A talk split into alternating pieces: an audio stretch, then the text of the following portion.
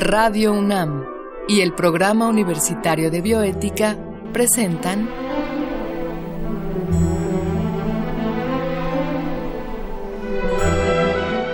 El Árbol de las Ideas.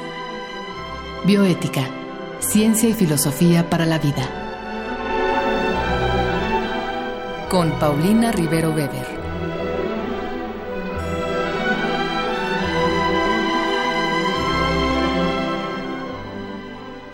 Un gran saludo a todos los radioescuchas. Soy Ángel Alonso Salas, secretario académico del Programa Universitario de Bioética, y a nombre de la doctora Paulina Rivero Weber, directora del PUB, estamos al aire para hablar del agua, problemas y soluciones desde el punto de vista de la bioética. Para ello contaremos con la presencia de la doctora Cristal Corona. De manera previa, escucharemos una cápsula que el PUB y Radio UNAM han preparado para esta ocasión.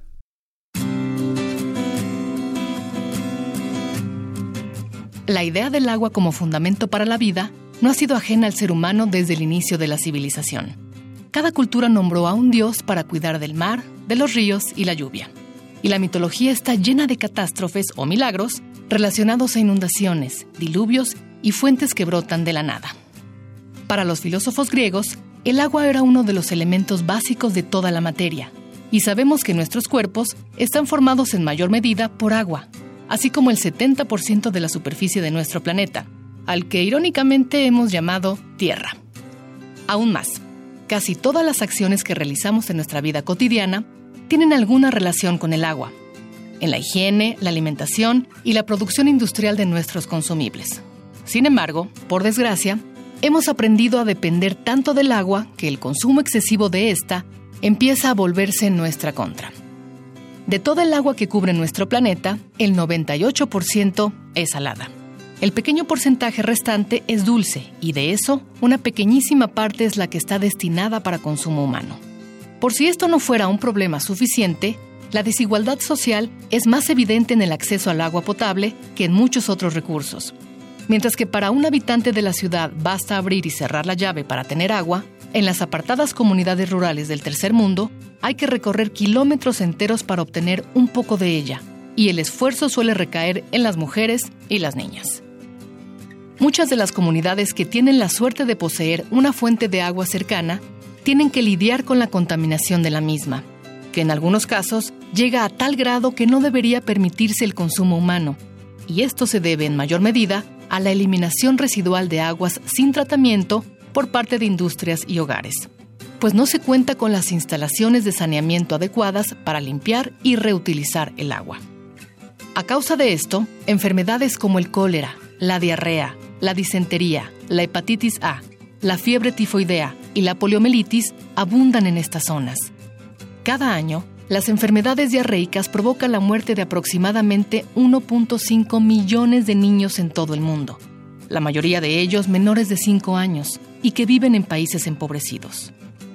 A pesar de todo esto, no fue hasta 2010 que la Asamblea General de las Naciones Unidas declaró como derecho humano fundamental el acceso al agua potable y al saneamiento, una noble intención que se encuentra con muchos obstáculos, entre los cuales están la sobrepoblación y el cambio climático. El primero provocará en muy pocos años que alrededor de la mitad de la población mundial viva en zonas de escasez de agua, mientras que el segundo volverá más difícil el acceso al agua potable debido al incremento en el nivel del mar, las inundaciones, las lluvias torrenciales y las sequías. Para atender esta emergencia internacional, los gobiernos de todo el mundo necesitan implementar medidas de captación y purificación de agua, así como sanciones considerables a las empresas que contaminen los mantos acuíferos indiscriminadamente. Y aunque parezca poco, los esfuerzos individuales tampoco deben minimizarse ser conscientes de nuestro consumo diario, evitar el desperdicio y reutilizar la mayor cantidad de agua posible pueden ser medidas que impulsen a los gobiernos y empresas a cambiar sus dinámicas actuales, pues la producción depende de la demanda y nosotros como consumidores somos responsables de ella.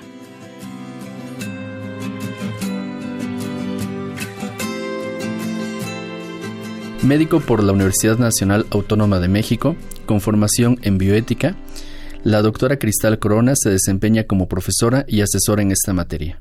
además de coordinar el Diplomado de Bioética y Legislación en el Senado de la República. Actualmente es presidenta del Observatorio Mexicano de Bioética, OMEBI, AC, y hoy se encuentra con nosotros para hablar de la problemática del agua. Cristal, bienvenida a este programa de radio. Pues muchas gracias. Eh, agradezco a la doctora Paulina Rivero Weber. Eh, agradezco, Ángel, la entrevista. Y pues yo creo que este tema que nos reúne el día de hoy aquí es una cuestión de suma importancia para, no solo en el ámbito académico, para todos los habitantes de todas las ciudades, en especial una ciudad tan grande como esta. Sí, justo sobre eso quisiéramos explorar un poco tus opiniones y tus propuestas. En primer lugar, quisiéramos saber cuáles son los problemas que enfrenta el agua en nuestro país y en esta ciudad, si pudieras decirnos algo al respecto.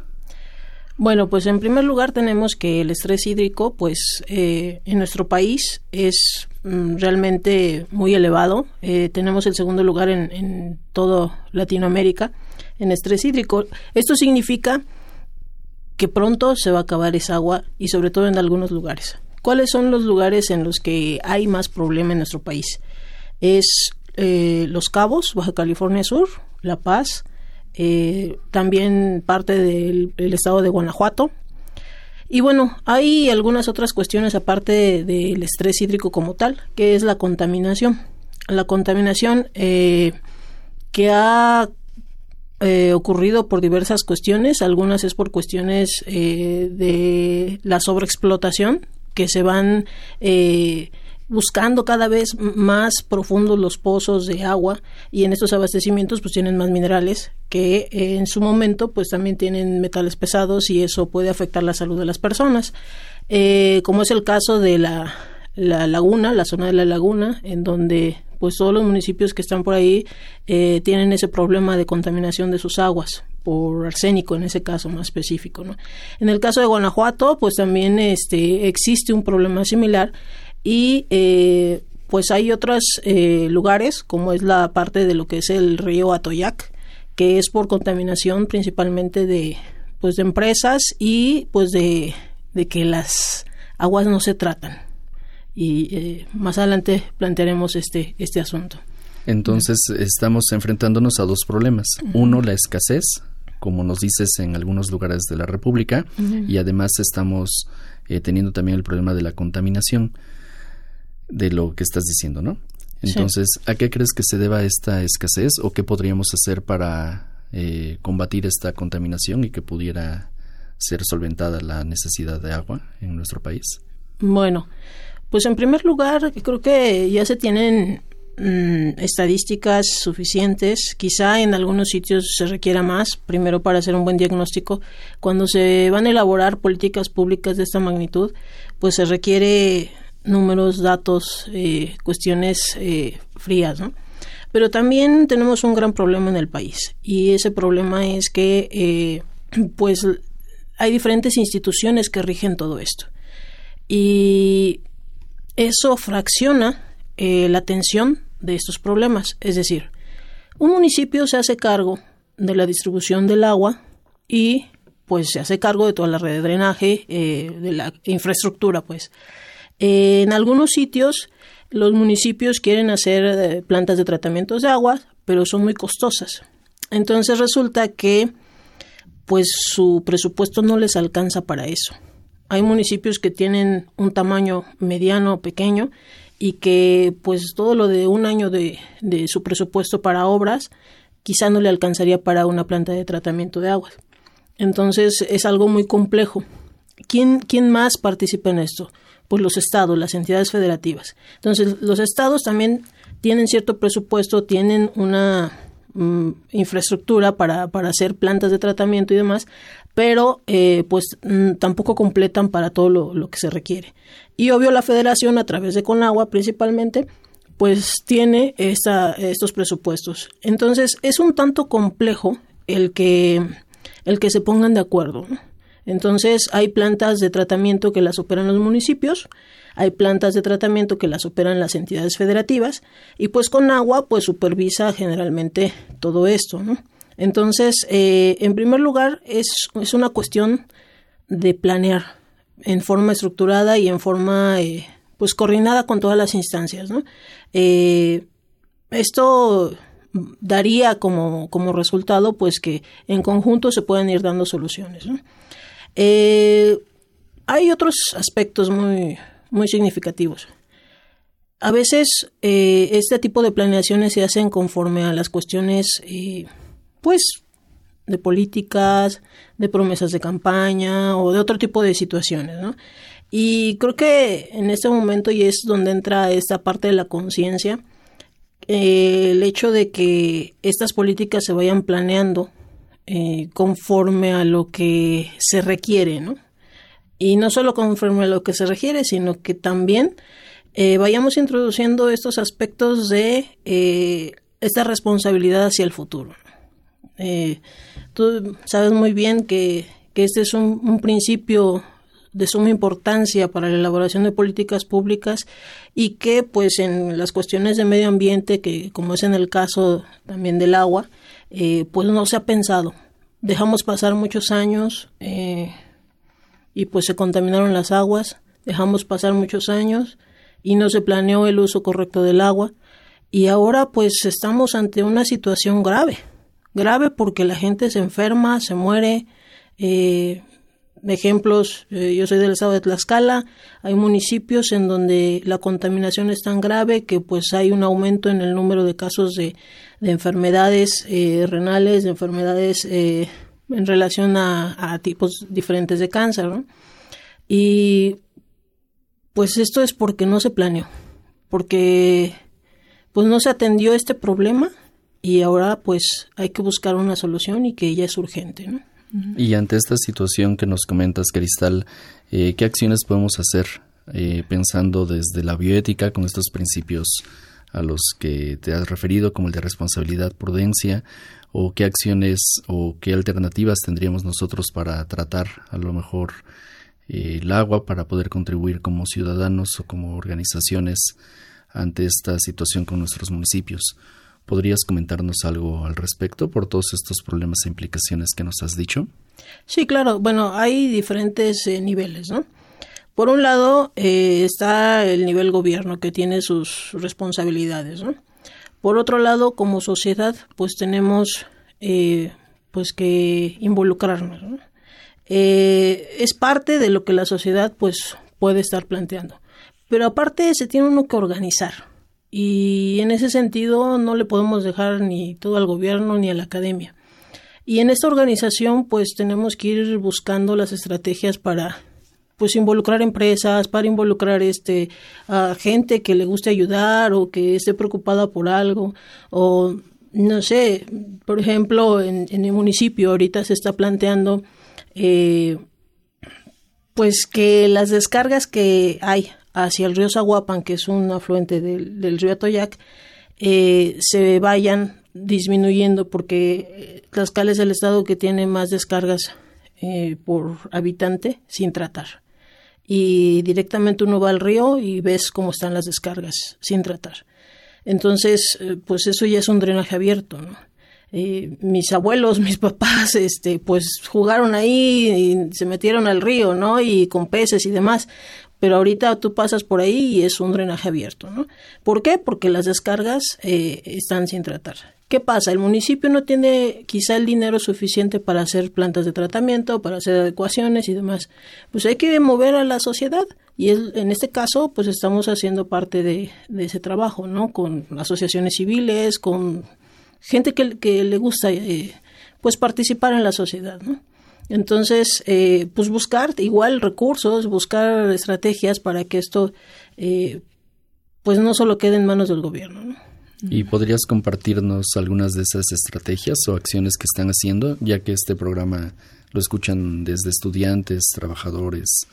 Eh, ¿Qué podríamos hacer nosotros? ¿A qué asociaciones podríamos eh, encauzar, en este caso, nuestras iniciativas? ¿Qué le dirías a los adolescentes? Que quieren tomar estas iniciativas y qué podrías eh, decirnos para contribuir ante esta situación? Bueno, hay diferentes asociaciones de, varios tipos, ¿no? Eh, pero también hay que empezar de casa, desde casa, ¿no? Cuidando el agua, eh, bañándose en poco tiempo, eh, quizá tratar de adecuar hasta donde se pueda nuestras casas para que se reutilice esa agua. Y también hay otras formas. hace un tiempo conocí a unas personas de, de una empresa con un nuevo sistema de tratamientos de agua. A mí me dio mucha esperanza eso. Eh, ese sistema es de electrofloculación y uno lo puede entender a lo mejor en el plano técnico y te dicen, bueno, es que se recupera desde el 90 al 95% de agua. Entonces es una maravilla, pero es tan maravilloso que no te lo crees. Entonces me invitaron a una, a una demostración en una planta de tratamiento en un municipio en, en Tlaxcala y cuando tú ves cómo sacan agua del drenaje literalmente, la pasan por el sistema y después la depositan en un vaso para que la tome el alcalde y se la toma y está totalmente potable, dices, esto es una maravilla, ¿no? El hecho de que literalmente del drenaje a tu vaso, ¿no? Entonces, eh, este nuevo, estos nuevos tratamientos de agua, pues son son este, increíbles. Eh, en este caso, pues es una tecnología que se fue desarrollando aquí en el país. Eh, una persona que, este, que llegó aquí al país vio la situación y pues es un, personaje muy letrado en este asunto, este, es físico y químico. Y finalmente, este, pues crea este sistema, ¿no? cuando yo conocí eso, dije, creo que vale la pena que la gente lo conozca, que, que se pueda utilizar, porque aparte de ese sistema, pues hay muchos otros que se han ido inventando en diversos lugares del mundo y que funcionan. Entonces, eh, creo que esa es una de las cuestiones importantes, ¿no? Que, este, que estemos abiertos a todo tipo de, de nuevas inventivas, ¿no? Y en este caso, pues es algo totalmente nuevo, increíble, y que para que tengan una idea, una planta de, salinizadora eh, en, de tamaño medio te puede proporcionar este la cantidad de agua suficiente potable para, por ejemplo, el municipio de Los Cabos y a un costo mucho más bajo con menos residuos tóxicos, eh, ya sin contaminar los, este, todo el, ecosistema de, esa zona, en menos territorio y demás, ¿no? Entonces, eh, son ventajas que se van, se van, este, pues encontrando, ¿no?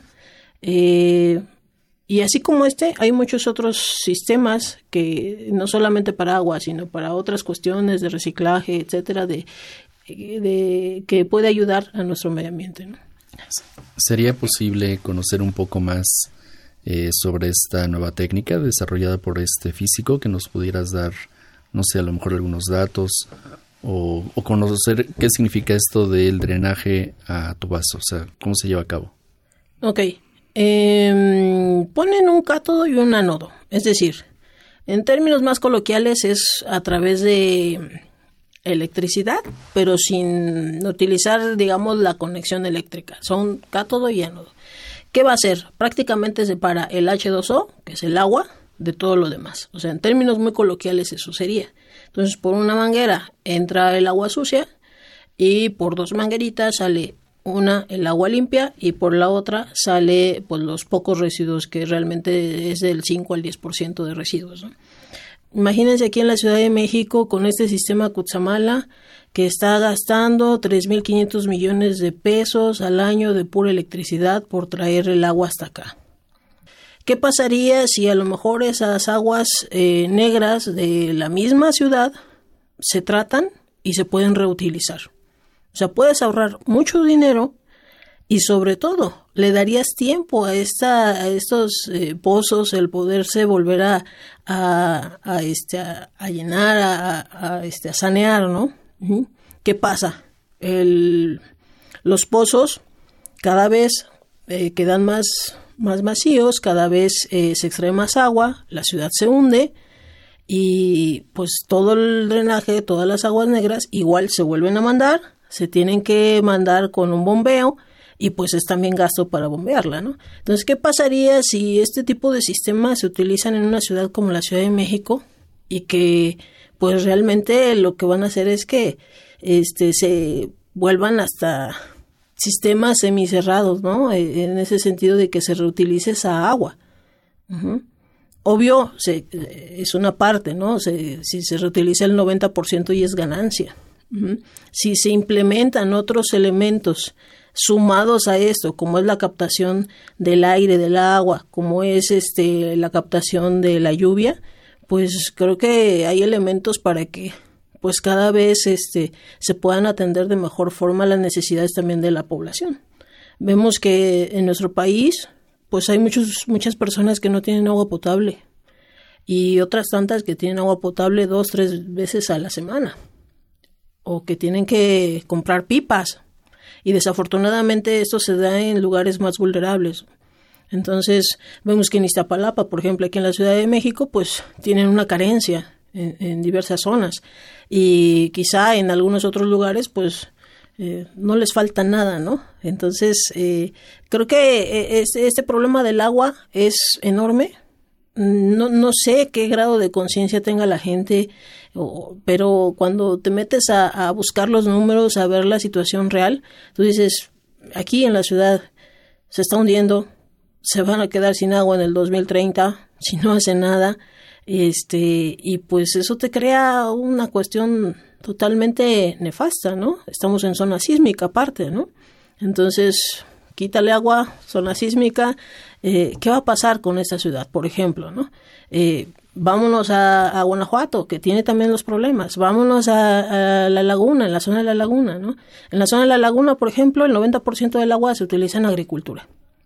Y de esa agua, este, pues es prácticamente para, para la producción de la leche.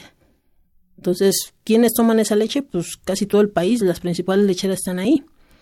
Pero ¿cuál fue el problema de, esa, de ese desabasto de agua? Bueno, más bien de esa sobreexplotación del agua, pues fue que eh, poco a poco se empezó a utilizar agua de zonas más profundas y entonces pues empezó a contaminar con arsénico, por pues que ahí estaba el arsénico, ¿no? Y ahora pues el arsenicismo en esa zona pues es tremendo, ¿no? Ahora, ¿cómo lo vas a tratar? Si una planta de tratamiento de osmosis inversa te sale carísimo. El mantenimiento te sale caro las membranas te salen carísimas. La electricidad que utilizas para eso es demasiada. Entonces son cuestiones incosteables. Entonces, es, son muchas vertientes de esto del agua, por eso es que me refería a un plan integral, eh, que pues ojalá y nuestros gobiernos pues lleguen a, a eso, ¿no? Porque finalmente, este, pues ese es parte del problema. Y por otro lado, pues nosotros como ciudadanos, pues hacer lo que esté dentro de, de nuestra nuestra posibilidad, ¿no? En función de que, pues, sepamos primero de lo que se trata, sepamos que nos vamos a quedar sin agua, que México está en riesgo, o sea, no es, no es, no es una exageración el ver que en los cabos están tanteándoles el agua ya muy fuerte, no es una exageración el nivel de conductividad que tiene el agua de La Paz, eh, y tampoco es exageración de lo que se están muriendo, no sé, eh, por el río Atoyac, ¿no? Entonces, esto es algo que nos debe de llamar la atención y que pues todos debemos de poner algo de nuestra parte. Sí, y ante este escenario, eh, ¿qué acciones tú sugerirías a nuestros radioescuchas que pudiéramos tomar eh, de cara al futuro? Y si pudieras darnos algunos datos sobre estas tecnologías, datos de contacto, si es que los tienes, un correo electrónico. Ok. Bueno, pues en primer lugar, eh, como les decía, informarse informarse, saber qué está pasando, cómo es la calidad del agua de nuestro pueblo, de nuestra colonia o de nuestra ciudad, que realmente esto depende mucho del pozo o del, centro de abastecimiento del agua, que sepamos qué está pasando, porque eso es lo primero. En segundo lugar, pues eh, las acciones pequeñas, ¿no? Ese de, pues ya no me voy a pasar cantando tantas canciones en el baño, a la hora de bañarse. Eh, pues reutilizar el agua en lo que se pueda. Si tenemos la posibilidad de adecuar el drenaje, la reutilización eh, del agua, mm, pues sería muy prudente, ¿no? Aquí en la ciudad se ha implementado un programa de captación de agua de lluvia. Entonces, si podemos tener eso a nuestro alcance, pues sería magnífico, ¿no? Y eh, pues también enseñándole a los niños, ¿no? A los jóvenes, que finalmente, pues este mundo, pues uno está de paso, pero siguen las nuevas generaciones, ¿no? Y pues el que ellos sepan también va a hacer este que esto vaya evolucionando, ¿no?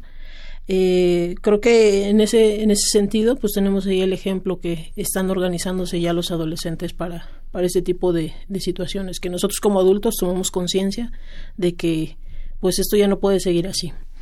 Y pues cuiden todo lo que puedan, ¿no? Mm, vas a la playa, cuida no tirar basura, no dejar tus desastres por ahí, ¿no? Eh, ya más, más compromiso sería pues involucrarse con alguna asociación civil o simplemente exigirle a nuestros gobernantes del nivel que, competa, ¿no? Pues que nos den mejor calidad de agua, que hagan algo respecto a los ríos que están contaminados, que se les exija a las empresas, etcétera, ¿no? Yo creo que todo el mundo ya tenemos esa conciencia de, de pues llegar con X o Y gobernante y pues pedir cuentas también porque a veces eso se nos olvida, pedirles cuentas, ¿no? Y exigirles, porque también es parte de esto, ¿no? Pues ojalá y esta charla tan interesante que nos has dado haga que terminemos de tomar conciencia a pequeña escala, como dijiste, con acciones pequeñas y también como asociaciones, como grupos eh, de escuela, de trabajo y demás, podamos hacer algo más y, como dices, exigir a nuestros gobiernos que en este caso busquen una solución y busquen mejores alternativas para economizar los recursos que son públicos y también para evitar que este problema de salud se siga llevando a cabo. Bueno, el tiempo se acaba y no queda más que agradecer a la doctora Cristal Corona por haber aceptado esta invitación a dialogar y a ustedes por escuchar este programa que contó con la producción de Marco Lubián en controles técnicos, muchas gracias a Susana Trejo. Escuchamos la voz de Gisela Ramírez en las cápsulas, cuyo guion contó con la adaptación de Andrea González a textos originales de Diego Dioniso Hernández. Se despide de ustedes su servidor Ángel Alonso Salas, a nombre de la doctora Paulina Rivero Weber del Programa Universitario de Biótica. Gracias.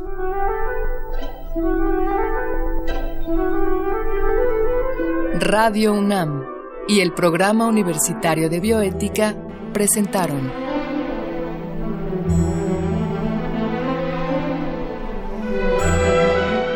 El Árbol de las Ideas. Bioética, Ciencia y Filosofía para la Vida. Con Paulina Rivero Weber.